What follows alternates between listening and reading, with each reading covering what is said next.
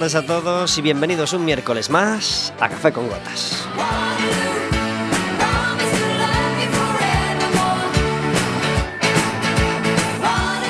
Estaremos con vosotros como todos los miércoles de 4 a 5 de la tarde aquí en el 103.4 de Quack FM y en quackfm.org.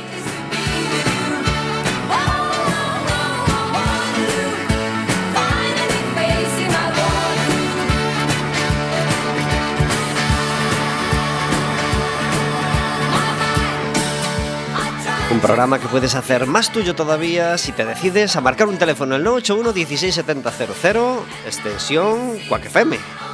O le pides a la operadora que te pase con la radio y estarás hablando con nosotros en directo.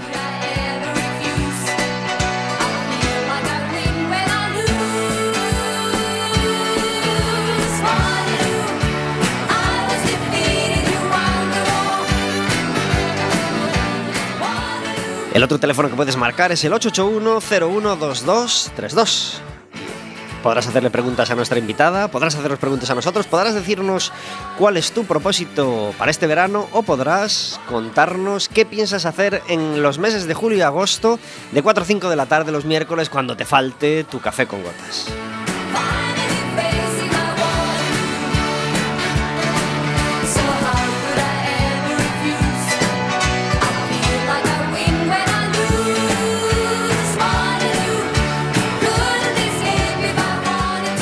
Vivimos un programa eufórico en este mes de junio que ha empezado con muy buen tiempo y que además nos recupera. Verónica, muy buenas tardes. Hola, buenas tardes. Gracias por estar en Café con Gotas. Encantada de estar de vuelta. Te aquí hemos echado más. mucho de menos los dos miércoles que nos has faltado. Y yo a vosotros. Y por si se nos olvida, vamos a avisar a nuestros oyentes de que el miércoles que viene no hay café con gotas. No podemos estar con vosotros, así que va a haber una paradita. Pero luego, mucha atención, porque nos quedan los tres últimos programas del año.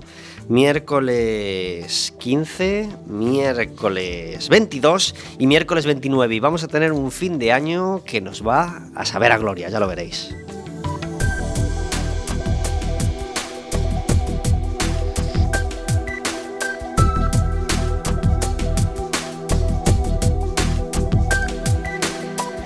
Como todos los miércoles, tenemos una música de fondo a nuestras palabras. Hoy, Mike Oldfield no había estado con nosotros en todo el año y dije yo, Mike Oldfield no puede pasar un año entero sin estar en Café con Gotas. Así que hoy hemos traído este disco que se llama Tres Lunas para, este, para esta tarde de junio tan luminosa.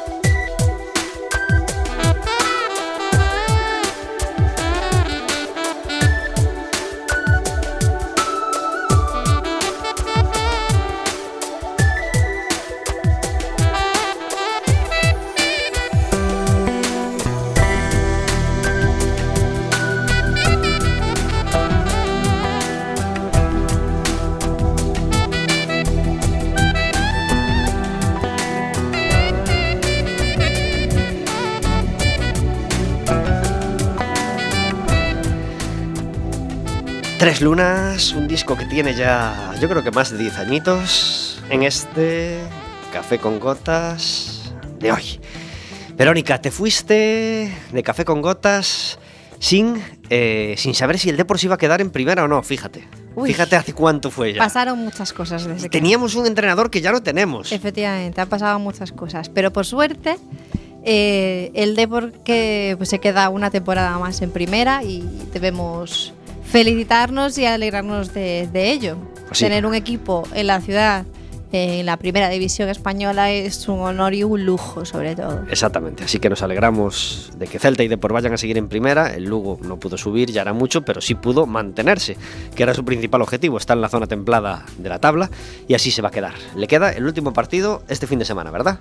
Sí, sí, bueno, es un trámite El Alavés ya consiguió el ascenso a segunda y vamos a saber quién es el otro equipo que asciende de forma directa. Será el Nastic de Tarragona o el Leganés. Luego llegarán los playoffs. En fin, ese camino, como sabéis, tan arduo para llegar a la primera división. También se están jugando los playoffs de baloncesto de la Liga ACB. Ya solo quedan cuatro equipos. Y eh, como no es ajeno a nadie, pues se jugó la final de la Copa del Rey, ya la comentamos. El Barcelona venció al Sevilla eh, en, en, la prórroga y el pasado sábado tampoco le fue ajeno a nadie la final de la Champions, donde el Real Madrid le ganó al Atlético. Vamos a hablar de todo ello, pero antes vamos a presentaros a nuestra invitada, porque como todos los miércoles tenemos un invitado en Café con Gotas y este miércoles es una invitada muy especial. Olga Casal, muy buenas tardes. Buenas tardes, Pablo. Gracias por estar en Café con Gotas. Gracias a ti por invitarme. Estamos muy contentos de que estés aquí y tenemos gracias. muchas ganas de hablar contigo. eh, tú tampoco fuiste ajena a la final de, del sábado por la noche, aunque no te gusta el fútbol. Bueno, me temo que fui ajena, sí. Fui Todo lo ajena que pudiste. Tengo que reconocer. Pero claro, no ponías el telediario y en vez de empezar con, con que Pedro Sánchez eh, se sacudió la caspa de la chaqueta, pues eh, empezaron hablando de fútbol, ¿a que sí? Sí, efectivamente, el fútbol lo inunda todo. Queramos o no queramos, siempre estamos al tanto de lo que ocurre en el fútbol. ¿Te satura tanta información deportiva a veces? Bueno, a mí personalmente sí, porque no me interesa el fútbol, pero bueno, entiendo que a los aficionados pues seguramente les interesa mucho toda esta información. Pues nada, como sabéis, el Real Madrid ganó en los penaltis al Atlético de Madrid en una final emocionante, agónica, en fin, y dramática como cualquier final que se decide por penaltis. Tú querías que ganara el Atlético, ¿no, Vero? Hombre, yo creo que el Atleti hizo méritos suficientes durante todo el campeonato para, para poder decir que esta era la, la Champions del Atleti.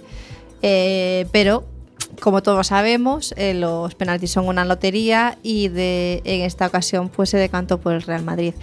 Eh, yo prefería que se hubiese decidido en, el, en, el, en los 90 minutos o al menos en, en la prórroga, Sí. jugando al fútbol, Sí, sí, eso es no tirando unos penaltis. Pero bueno, no pudo ser. Alguien, uno de los dos tiene que ganar y, por, e- eh, y en esta ocasión pues le ha tocado al Madrid. Pues nada, felicitamos al Madrid por su undécima Copa de Europa y también felicitamos al Atlético, por supuesto, por su excelso campeonato, un campeonato absolutamente fantástico, eliminando a los mejores equipos de Europa, sin ninguna duda. Eliminó a la Juve, campeona de Italia y además lo lleva siendo durante varios años seguidos, eliminó al PSV Eindhoven, eliminó al Bayern, que es un equipazo impresionante, y eliminó al Barça, que qué vamos a decir del Barça. Así que Desde luego hizo méritos de sobra para poder ser el ganador de, de la Champions este año. Aparte, después de haber llegado a dos finales, también contra las dos contra el Madrid y perder las dos, pues, hombre, ¿qué les costaba? El Madrid ya tenía 10 copas, pues, ¿qué más da? Eh, que le diesen esta al Atlético de Madrid, que aparte es un equipo que, que lucha constantemente y que se lo merece. Pues sí, así que felicidades al Atlético de Madrid y que no se sientan, que no se sientan apesadumbrados porque, porque tienen todo el mérito del mundo. Eh, abrimos el micro todos los, todos los miércoles para que nos llamen los oyentes y no siempre se animan a hacerlo, pero hoy resulta que tenemos una llamada ya muy tempranito, muy tempranito. Hola, buenas tardes. Hola, ¿qué tal? Buenas tardes. Buenas tardes, ¿cómo te llamas? Yo me llamo Nadia. Hola, Nadia. Eh, ¿Por qué querías hablar con nosotros? Bueno, porque tenéis una invitada esta tarde que aparte que yo soy súper fan de ella. Ah, sí.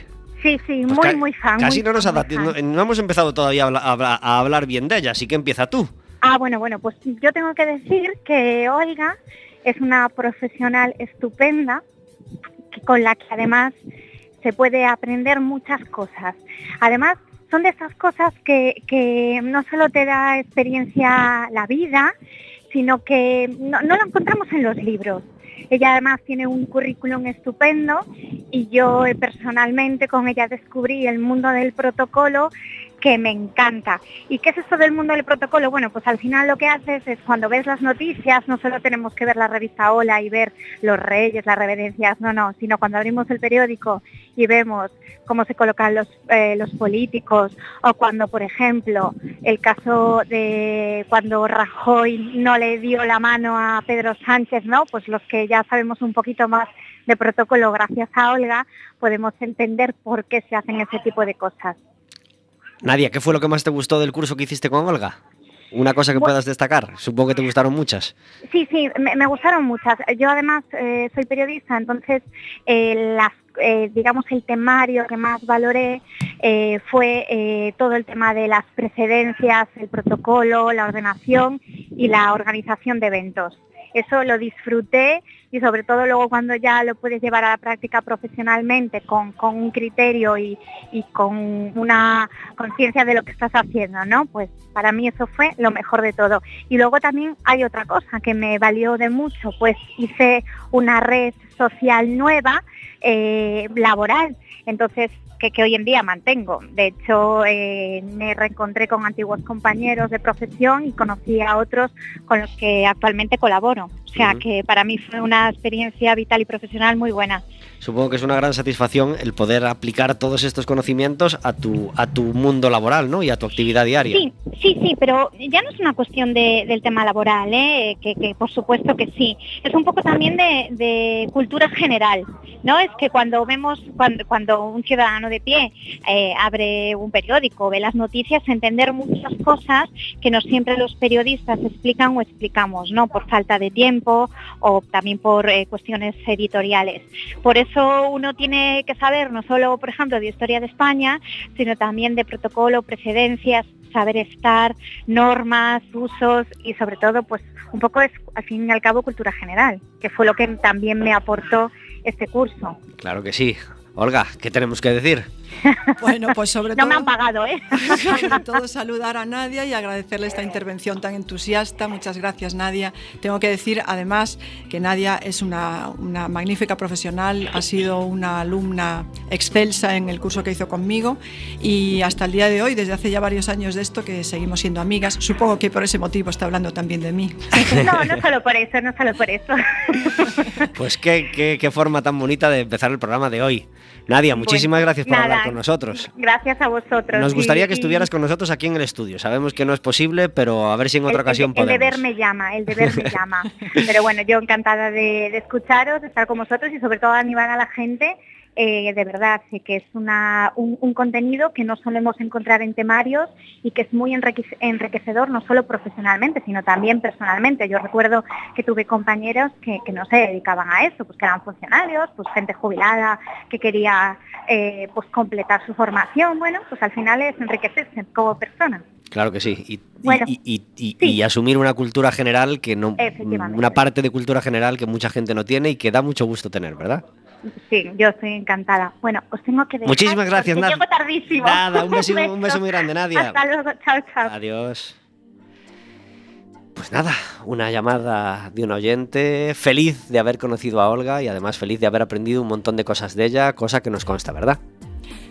Pues yo de verdad que me encanta que mis antiguos alumnos, que casi siempre se convierten en amigos por unas razones o por otras, eh, tengan tan buena opinión de mí, pero sobre todo de las, eh, de las clases y de las experiencias que han compartido conmigo, porque eso a mí también me enriquece.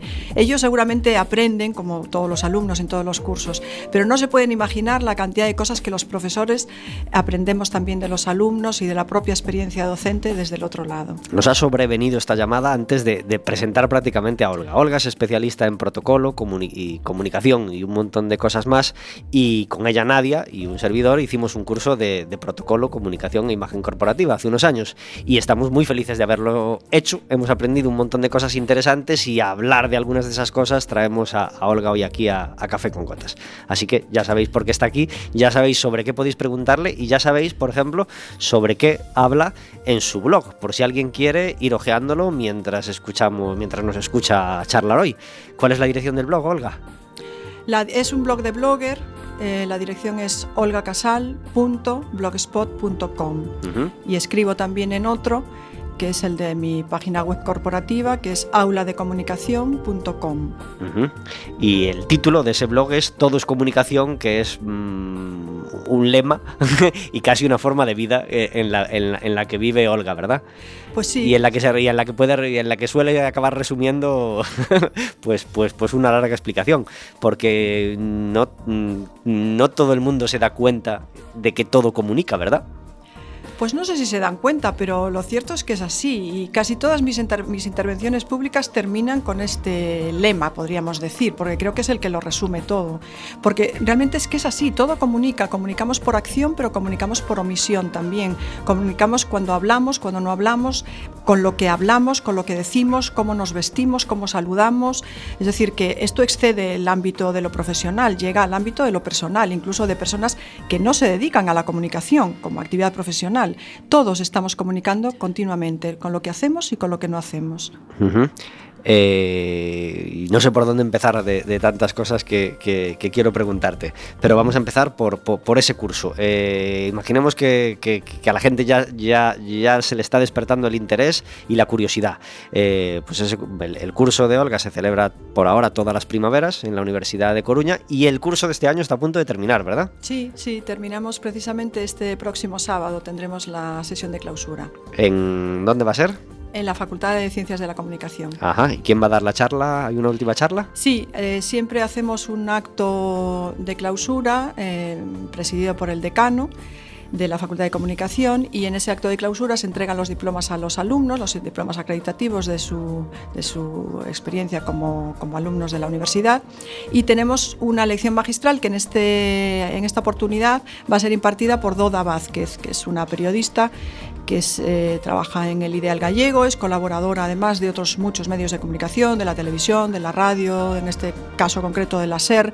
Es una periodista más que acreditada y que además tiene una vinculación con los estudios de protocolo a través de este curso eh, del que tú hablabas antes. Fue alumna nuestra también hace un tiempo. ¿Qué tiene que hacer esa persona que, que ve que le interesa este tema y le gustaría el año que viene hacer tu curso? Bueno, pues simplemente estar atento a las eh, fechas en que se publiquen, que por lo general el curso se publica después de Navidad, por el mes de enero, por ahí. Posteriormente se abre el plazo de preinscripción.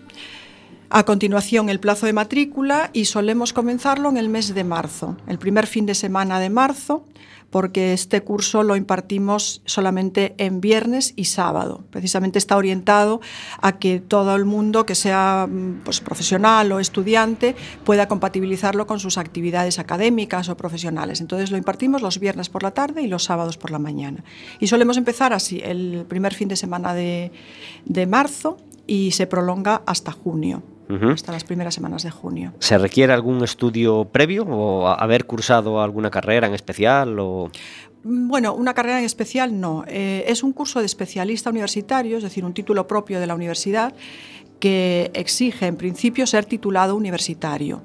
Pero como es un curso profesionalizante que está orientado a que la gente adquiera nuevas herramientas eh, que le permitan crecer en su vida profesional, pues eh, la universidad nos permite hacer algunas excepciones. Entonces, aquellas personas que hayan aprobado, pues digamos, la selectividad o en cualquier caso que puedan acceder a, los estudios universitarios, aunque no los tengan todavía, ¿no?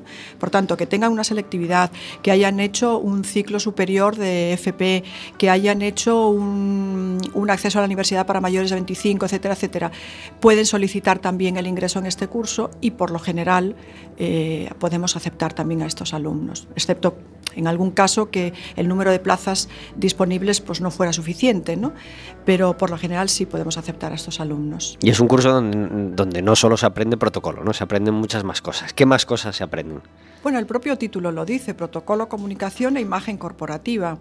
Está pensado para todas aquellas personas que en su vida profesional tengan una necesidad comunicativa. La pregunta es, ¿quién no tiene una necesidad comunicativa en su vida profesional? No solamente los profesionales de la información, sino cualquier persona que trabaje en un, incluso en un despacho propio, tiene una necesidad comunicativa, necesita organizar una reunión con un cliente, necesita mandar en un momento dado una nota de prensa o necesita simplemente saber decir unas palabras en una presentación, en un banquete u organizar ese propio banquete. Todo esto es lo que nosotros enseñamos, esto y mucho más, es lo que nosotros enseñamos en este, en este curso. El pasado viernes hubo música de la buena en el Teatro a Fundación de Vigo. Y esa música de la buena volverá a sonar este, este fin de semana en la sala Capitol de Santiago. Vamos a tener, hemos tenido en Vigo a Quique González y en la sala Capitol estará, vamos a confirmar para no equivocarme, que ahora mismo no sé si es viernes o sábado. Nada, pues no nos lo enseña. Día 3 es viernes, exactamente. El viernes en la sala Capitol estará Quique González.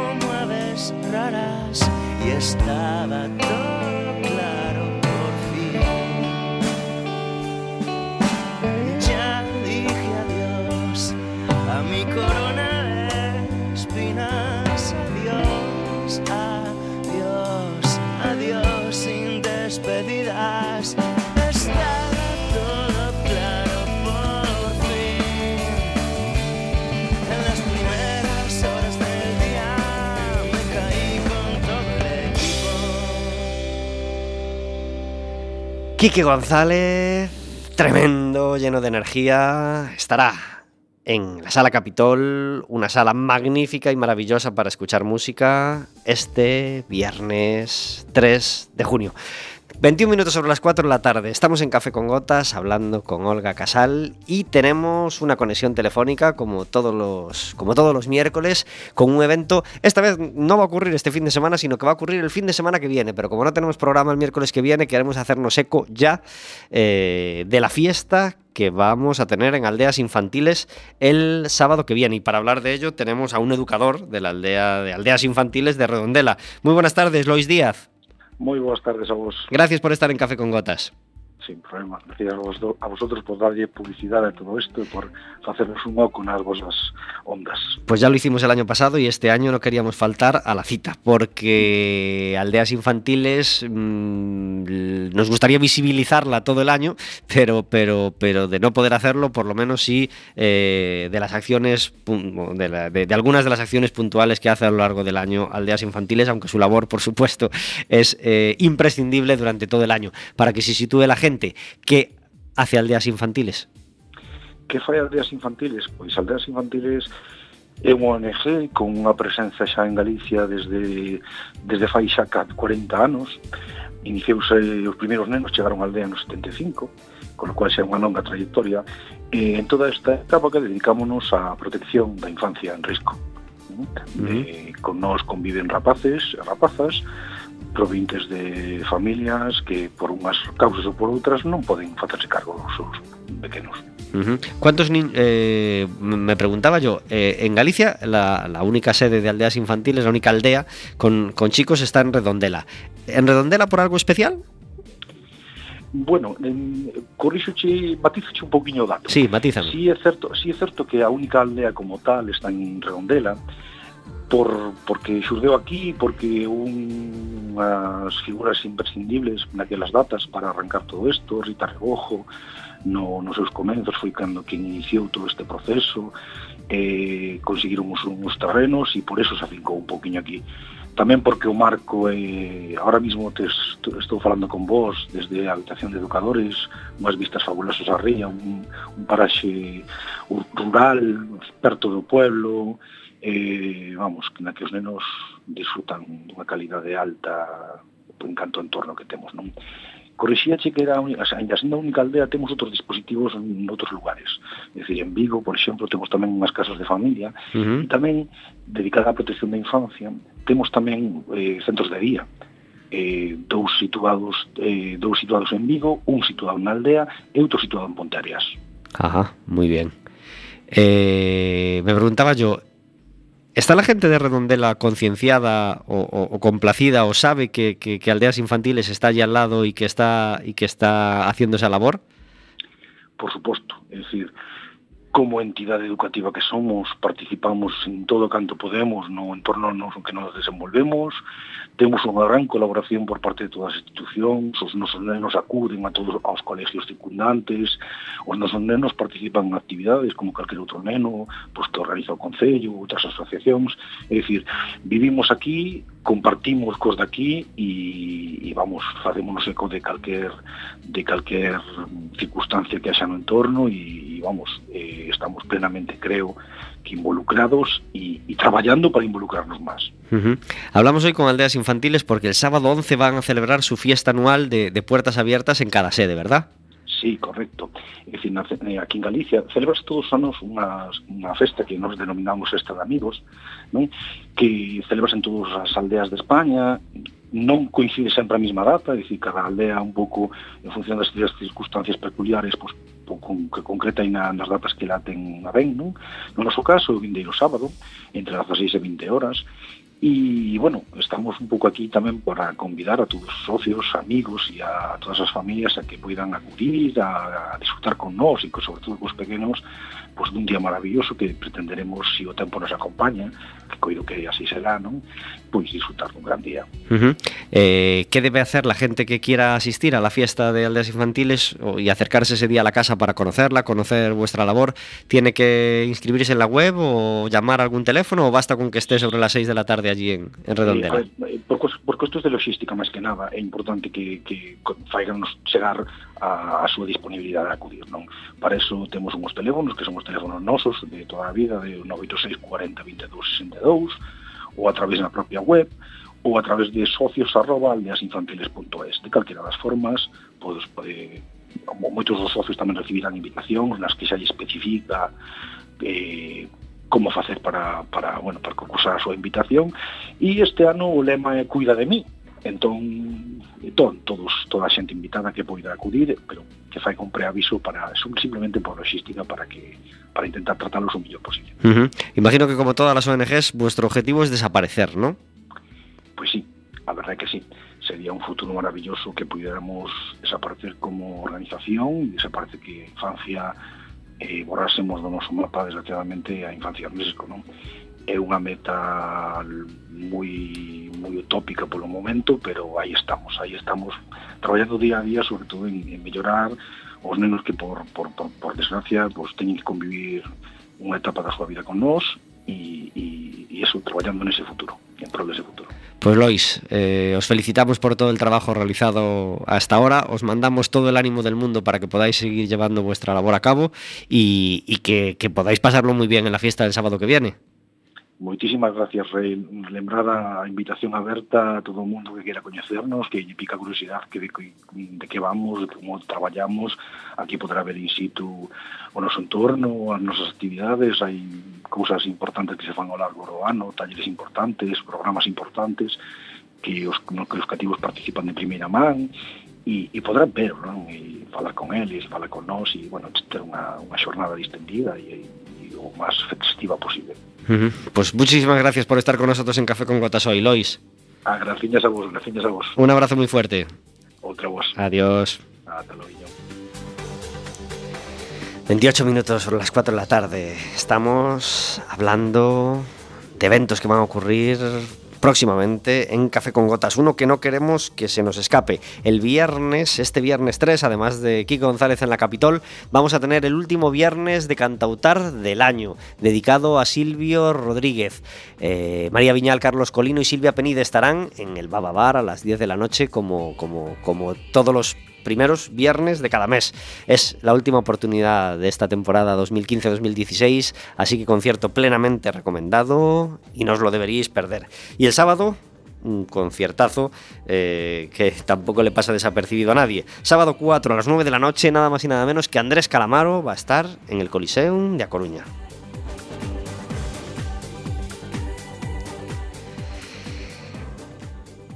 Y este jueves no es un evento abierto, pero, pero, pero sí comentable. eh, se entregan las insignias, las, las de los 75 años, las de los 50 y las de los 25 años a los socios del Depor en el Palesco a las 8 de la tarde. Y voy a, a estar allí porque eh, cumplo 25 años de socio del Depor este año, así que me, me- me ponen la insignia. Enhorabuena. ¿Qué te parece, Vero? Bueno, toda una vida. Igual me da la mano el presidente Tino. Igual. Y me ¿te dice, felicidades, chavalín. ¿eh? No, le diré, chavalín era eh, hace 25 años, cuando empecé a ir al campo. Pues nada, felicidades a los que cumplen 75 años. Son tres personas que cumplen 75 años de socio del Deport. Tela. Mía. Sí, sí, sí. Eh, no sé cuántos cumplen 50 eh, y muchos, 500 y pico, cumplimos 25 porque, claro, hacemos 25 años los que nos hicimos socios la temporada que ascendimos. No la primera de primera división, sino la, la última de segunda división. Así que felicidades a todos los que, como yo, cumplimos 25 años y, y- y dentro de unos días os contaré, en el siguiente programa os contaré qué tal fue ese evento. Organización de eventos. Qué difícil y qué importante hacerlo bien, ¿verdad, Olga? Pues sí. Mm, Difícil no necesariamente, pero yo creo que importante sí, como cualquier cosa que tiene alguna trascendencia, es necesario implementar una- unos conocimientos y una organización. Las cosas no se hacen solas, aunque Por- lo parezca. Porque si Ford, imagínate, presenta un coche nuevo y hace un acto para presentarlo, pues ahí se va a proyectar la imagen de la empresa. Y es muy importante que ese evento salga bien, que ese acto salga bien, para que la imagen de la empresa salga reforzada. Eh, si eso sale mal o no sale como debe, es la empresa y la imagen de la empresa, con todo lo que ello conlleva, la que va a salir deteriorada, ¿no? ¿Se dan cuenta las empresas lo suficiente de eso? Pues creo que no. Las grandes empresas sí, evidentemente, porque cuentan con profesionales muy acreditados y muy bien formados y son conscientes de que su imagen eh, trasciende más allá de, las pequeñas cosas. o- también de las grandes, ¿no? Pero se proyecta principalmente eh, a través de los eventos, de, toda, esa imagen pública. Pero no solamente las grandes empresas, las pequeñas empresas, como decía al principio, los, los pequeños empresarios, los pequeños profesionales, también tienen necesidad de proyectar su imagen, porque en, en definitivas cuentas no solo somos lo que somos, sino también lo que parecemos. Entonces, eh, el quid de la cuestión no está tanto en qué soy, como en qué piensan los demás que soy. Si una empresa o un profesional no tiene una buena imagen, evidentemente quedará más o menos desacreditado y de ese descrédito, al final eh, lo que va a conseguir es eh, menor número de ventas, menor número de, menor notoriedad eh, en el espacio público. Por tanto, los eventos son una muy, muy buena manera de proyectar una imagen pública positiva, pero siempre que se hagan bien, con conocimientos, claro. Claro. ¿Dedican lo suficiente las empresas a su departamento de comunicación y a su departamento de comunicación en cuanto a imagen al exterior? Las, las grandes empresas sí. Seguro que sí, pero No el problema si- está en las que empiezan a ser grandes o en esas que son pequeñas y que se piensan que ese departamento no es importante, que, se que se ya se improvisará, ¿no? Exactamente. Eh, hay un, un pequeño, una pequeña o gran, no sé, laguna en ese lapso entre la mediana y la gran empresa y ya no digamos en las pequeñas empresas o en los despachos profesionales. Eh, también porque durante muchísimas décadas se ha identificado eh, la comunicación con la relación con los medios de comunicación. Y yo creo que hoy en día mm, ya todo el mundo entiende que es algo mucho más amplio. No quiero decir que se haya sustituido en absoluto. La relación con los medios de comunicación sigue siendo muy importante. Ellos son portavoces de la propia sociedad. Eh, pero existen otros ámbitos, otros muchos ámbitos. Las relaciones públicas y en particular la organización de eventos es un ámbito importantísimo, desde luego con una enorme proyección pública. Yo creo que hay que cuidarlo. Quienes sí se han dado cuenta de la importancia de la comunicación, o por lo menos han evolucionado mucho en este aspecto, son los políticos, ¿no? Sí, sí, bastante. Eh, principalmente porque a través de, de las televisiones y de, las, de los medios digitales eh, están en nuestras casas, están en nuestros móviles. En realidad nosotros llevamos a los políticos en nuestro bolsillo porque lo tenemos en el móvil. Nada más abrirlo, abrimos cualquier periódico digital, cualquier cosa, las redes sociales y continuamente estamos viendo lo- en este momento a los líderes políticos porque estamos ya en pre-campaña o en campaña porque esta campaña ya lleva como dos años o algo así. ¿no? Algo que es un problema, claro, Eh, porque no, se, ha empezado la campaña y tú estás saturada de campaña, ¿verdad? Exactamente. La campaña, la pasada campaña electoral se nos hizo eterna a muchos, puede ser. Yo creo que sí, pero sobre todo porque ya veníamos saturados de campañas anteriores, porque hay que recordar que la campaña por las municipales fue hace poco más de un año. Es decir, eh, las elecciones, me refiero, Sí, sí, a sí. la campaña anterior. Pues tomaba posesión el alcalde el día de la charla del posgrado de- del año pasado, justamente. Coincidimos en ese día, lo recuerdo muy bien. Es decir, que hace más de un año que estamos en esa campaña más las otras campañas que la precedieron. Entonces yo creo que los, los ciudadanos estamos bastante saturados. ¿Qué político crees que lleva mejor este tema o que está aprendiendo más rápido lo importante que es la comunicación? ¿Qué político comunica mejor, en tu opinión? ¿Qué político comunica mejor? Eh, bueno, Es una pregunta uno- difícil, sí, puedes hacer los matices que quieras. Cada uno hace lo que puede. Evidentemente, detrás de cada uno de ellos hay un, hay un equipo mm, de considerables proporciones que trabaja mucho y casi siempre bien. Luego, el político, es decir, la persona, pues eh, proyecta lo que, lo que le dicen, lo que le cuentan, lo que puede o lo que sabe. Pero si tuviera que destacar alguno, y hablo en términos estrictamente comunicativos, a mí Pablo Iglesias me parece un ejemplo De dominio del, del tema, ¿no? de dominio del escenario, de dominio de las redes sociales, de él y su equipo, obviamente. Pero él, como, como persona, como candidato, creo que tiene una proyección pública inmejorable en el espacio que él representa. ¿no? Eh, las redes sociales, otro tema que, que- cobra cada vez más importancia, por supuesto, en las empresas, la gestión que hacen de ella y también los políticos y los partidos políticos en, en esta campaña que, que está a punto de empezar. Eh, qué difícil gestionar todos los problemas que de alguna manera generan las redes sociales, ¿no? que están hechas para no para ge- generar problemas, sino para, para facilitar la comunicación en las dos direcciones con los ciudadanos, pero qué difícil gestionar este tema, ¿no? Sí, muy difícil. Eh, los políticos que están en una exposición pública permanente lo tienen difícil también, pero bueno, afortunadamente cuentan con unos equipos que se dedican principalmente a eso, es decir, eh, las, eh, las, eh, los perfiles, las cuentas de Twitter, por ejemplo, de, de cada uno de los candidatos, la inmensa mayoría del tiempo están gestionadas por sus equipos, no por ellos personalmente, pero por una cuestión práctica simplemente. O, estás en las redes sociales o estás trabajando, las dos cosas al mismo tiempo es muy difícil hacerlas. ¿no?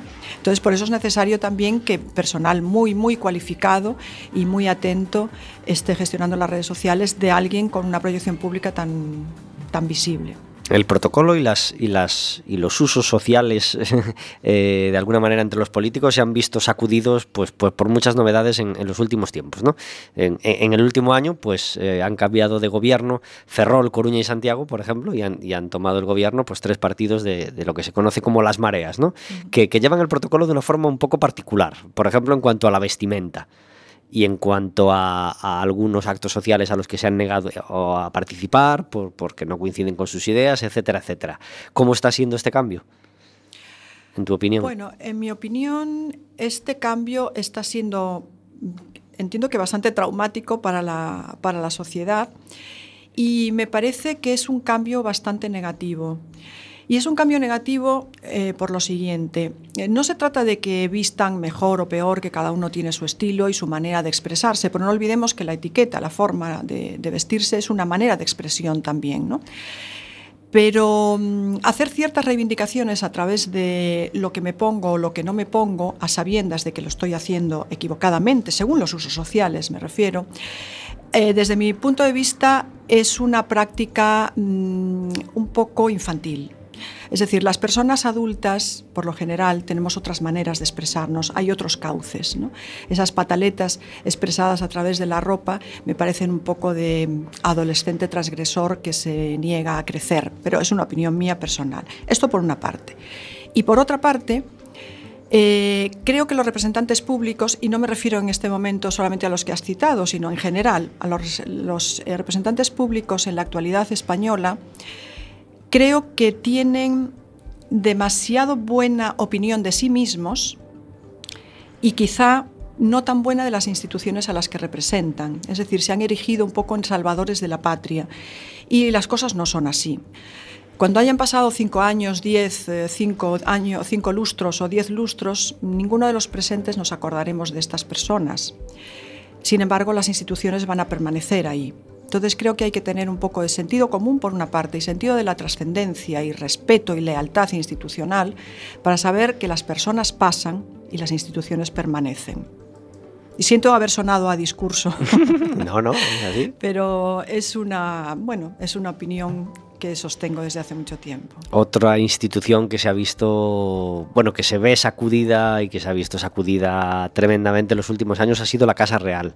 Eh, digamos que cientos de años de existencia y de repente en cinco años, o pongámosle diez si quieres, le han pasado más cosas o se ha visto sacudida de más eventos que en los 1200 anteriores, como quien dice. ¿Cómo está llevando la Casa Real esta gestión de la comunicación tan difícil también para ella? Bueno, evidentemente es difícil, pero yo creo que de una manera ejemplar. Eh, principalmente en este último año, que es eh, donde se han visto mayores cambios desde que fue proclamado el rey Felipe VI, desde mi punto de vista creo que lo están llevando de una manera ejemplar. Hay pequeños cambios enlazando un poco con mi exposición anterior, precisamente por el respeto a la institución, porque cuando hablamos de protocolo parece que el protocolo es una cosa como anclada en el pasado, que no se puede cambiar, que las tradiciones, no, no, es que es todo lo contrario. El protocolo, si no sirve para flexibilizar a las personas y, eh, el entramado social en el transcurso de los actos públicos, no sirve para nada. Es decir, si nos anclamos en el pasado, no estamos avanzando, y si no estamos avanzando, no estamos yendo a ninguna parte. Esto la Casa Real lo ha entendido y ha introducido pequeños pero constantes cambios que están modernizando a la institución sin menoscabo de la misma, es decir, con todo el respeto que la institución merece, también por su incardinación en la sociedad, pero van haciendo pequeños cambios y son pequeños cambios que les permiten avanzar a ellos en su imagen pública. Y por eso la percepción, por eso y por otras razones, pero por este motivo también la percepción de la sociedad está mejorando con respecto a la, a la imagen pública de la Casa Real. Como decíamos antes, Quique González va a estar en la Sala Capitol este viernes. Esto se llama Lady Drama, estaba en Avería, en Avería y Redención y es un pedazo de tema. En el programa de las 10 y 10 bajó a sacar la información al barman y se largó haciendo ese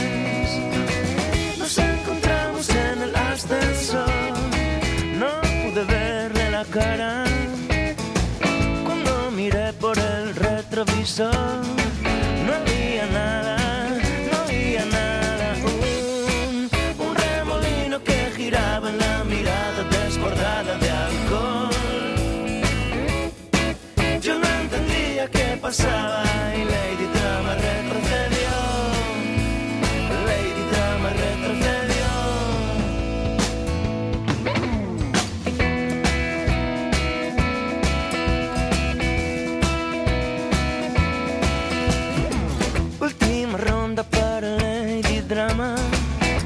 se le queda la cara de un pez. Bajó a sacar la información al barman y no volvió en cinco meses. Nos encontramos en otra ocasión, no quiso darse la vuelta. Cuando miré por el retrovisor, ya estaba de vuelta yo, un remolino que giraba en la mirada desbordada de pasaba y Lady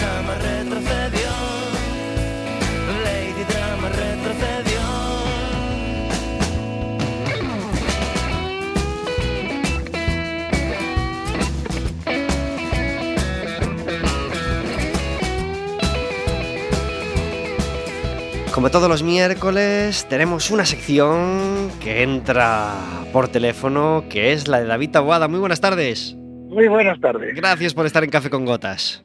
A vosotros por invitarme. Hoy entras sin sintonía porque hemos querido que entres con Quique González, que nos visita, que nos visitó Vigo, eh, visitó Vigo el pasado viernes y visita Santiago, la Sala Capitol, este viernes. Concierto imprescindible, ¿verdad? Hombre, eh, además es de los que no vale lo de, ah, ya me lo he visto. No, Igual, no, cada, no. cada, gira es nueva, cada gira es distinta. Claro. El tío es un pozo de, de talento y, y, hay que verlo. Muy recomendable. Ocurre eh, hoy algo que ocurre pocas veces, eh, aunque recuerdo que ya ocurrió una vez este, este, este año, porque hubo una jornada muy llamativa en, en miércoles, donde, donde un partido importante del Madrid se estaba jugando durante Café con Gotas, y hoy resulta que está jugando la selección durante Café con Gotas. Efectivamente, contra, co- eh, contra Corea del Sur. Algún inconsciente puede estar viendo el partido en vez de escuchar Café con Gotas, pero bueno, vamos a suponer que lo que tiene es el partido en la tele y la radio puesta, ¿no? Que es mi caso, mi caso. Pues muy bien, pues con. Pues claro que sí. ¿Cómo va el partido? España, Corea del Sur, ¿verdad? España, Corea del Sur, eh, ya no- eh, nos han, bueno, minuto 13, eh, 0-0, jugando muy bien España de momento, dominando y creando. Eh, ya no nos han pitado un penalti, pero es que contra Corea del Sur, o sea, la tradición manda. O sea que nos han pitado un penalti a favor. No, no, no, no, Ah. que deberían habernos lo pitado, Vaya, hombre, lo vaya, ya estamos, ya estamos con, con los errores arbitrales en contra. Pues nada, Corea hay que ganarle igual, ¿eh? aunque el árbitro se olvide de, de algún penalti. Eh, ¿Contento con la lista de Del Bosque, David? Eh, no, no del todo, no del todo. Me faltan nombres. Yo entiendo que para que entren nombres hay que quitar otros y Claro. eso es muy difícil. Pero me falta, me falta algún nombre. Pues nada, eh, Santillán este año no va convocado eh, en la lista de Del Bosque. Es- es- supongo que ese es el que echas de menos. Sí, sí, sí. Sa- Sa- Santillana y, y, y Butragueño. Y Butragueño, muy bien. 40 millones de españoles, cada uno tiene su lista de, de convocados para la Eurocopa. Totalmente. Así que, que- que no hace falta ya que la comentemos. Aunque no lo parezca, no es de fútbol la sección que tenemos todos los miércoles con David Taboada, sino que es de música. Y hoy queremos hablaros de un personaje, personaje, vamos, de un, de un artista imprescindible y esencial en la música española, ¿verdad? Y del que se habla poco. Claro que sí. Y del que se habla poco. Y de hecho voy a sacar una moraleja de ahí. va a ser mi resumen de la sección de hoy. Se habla poco de José Luis Perales. Y nosotros queremos hablar de José Luis Perales. Por supuesto, además eh, nos viene a cuento, nos va a visitar en septiembre, eh, acaba de sacar un disco eh, que cada vez escasean más sus discos, cada vez se toma periodos sabáticos más largos porque, a ver, es que tiene 73 años. Que se dice pronto.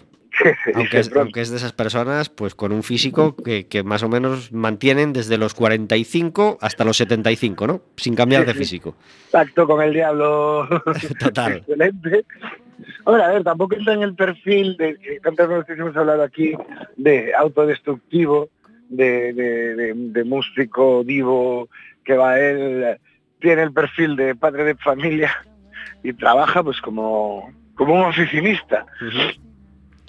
Y, y por ahí quería tirar yo. Es, a mí me parece que, que Perales es, entra en un perfil que en España se le da poco reconocimiento en general.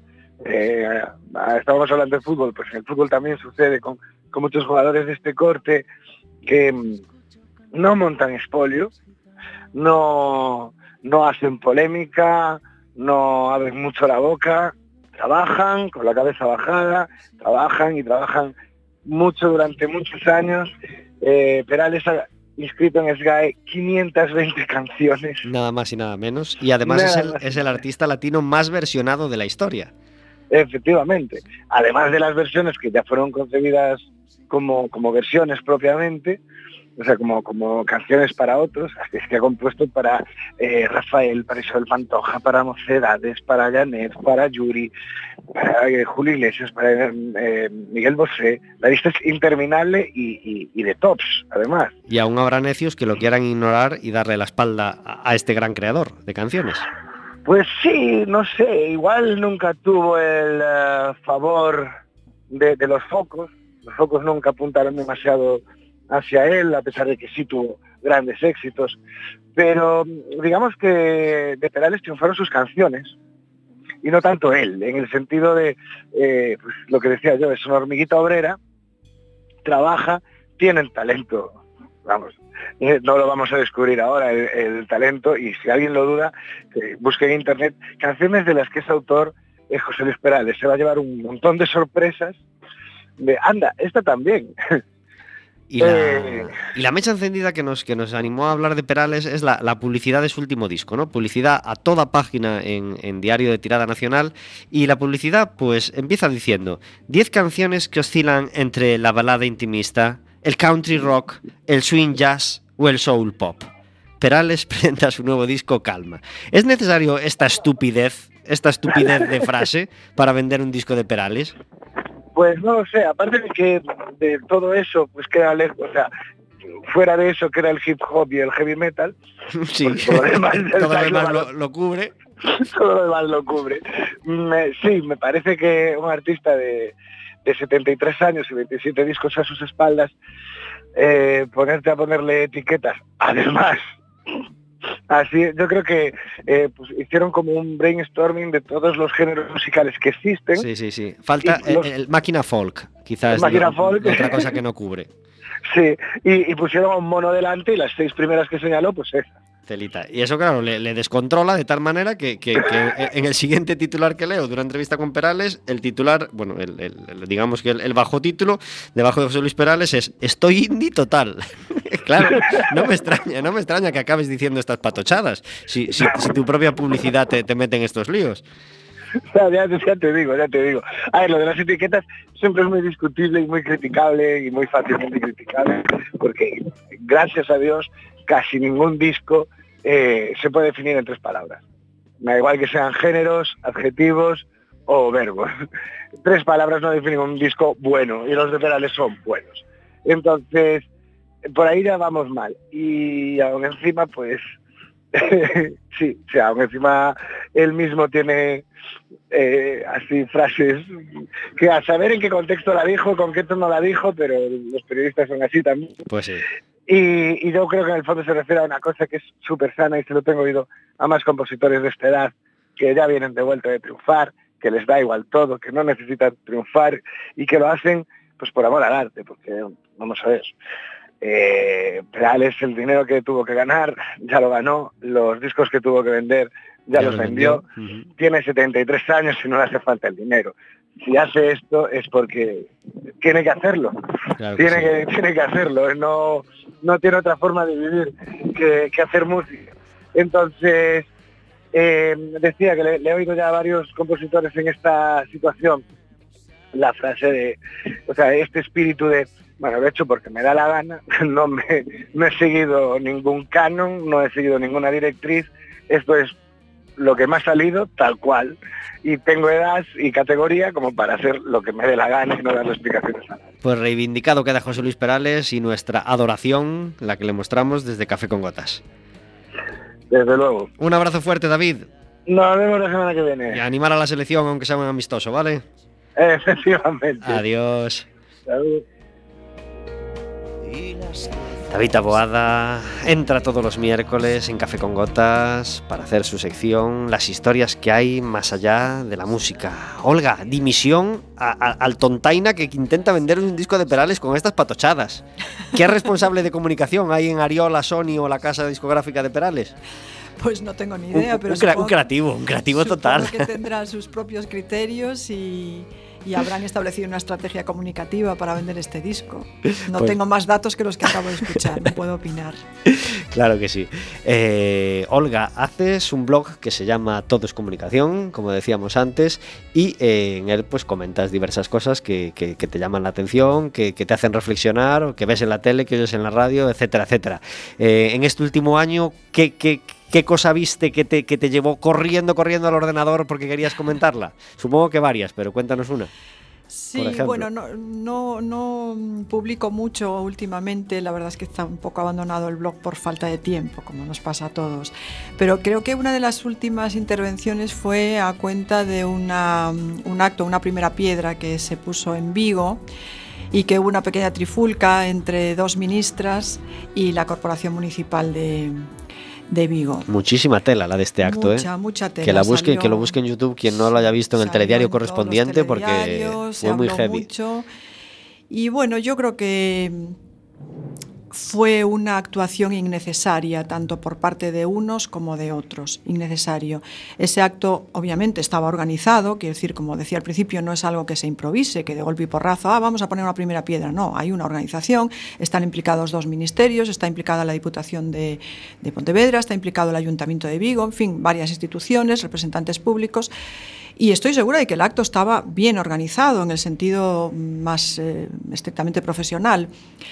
Pero entre que mm, se mezclan distintas sensibilidades políticas, que como decía al principio estamos en campaña permanente y que seguramente los organizadores en algún momento se les olvidó, vamos a decirlo así, entre comillas, eh, intentar conciliar esas distintas sensibilidades, lo cierto es que un acto que probablemente haya estado organizado y bien organizado durante varias semanas, salió en el telediario por motivos ajenos a la propia inauguración, a la propia puesta de primera piedra, con lo cual poco hemos conseguido, más que poner de manifiesto pues, eh, las malas relaciones entre los dos partidos que estaban implicados. ¿De qué estás más orgullosa en todo el tiempo que llevas trabajando en temas de protocolo y comunicación? De mis alumnos, de mis alumnos siempre porque muchas veces llegan a mis clases siendo ya profesionales de lo suyo, unas veces de la comunicación, de la información y otras veces de otras cosas.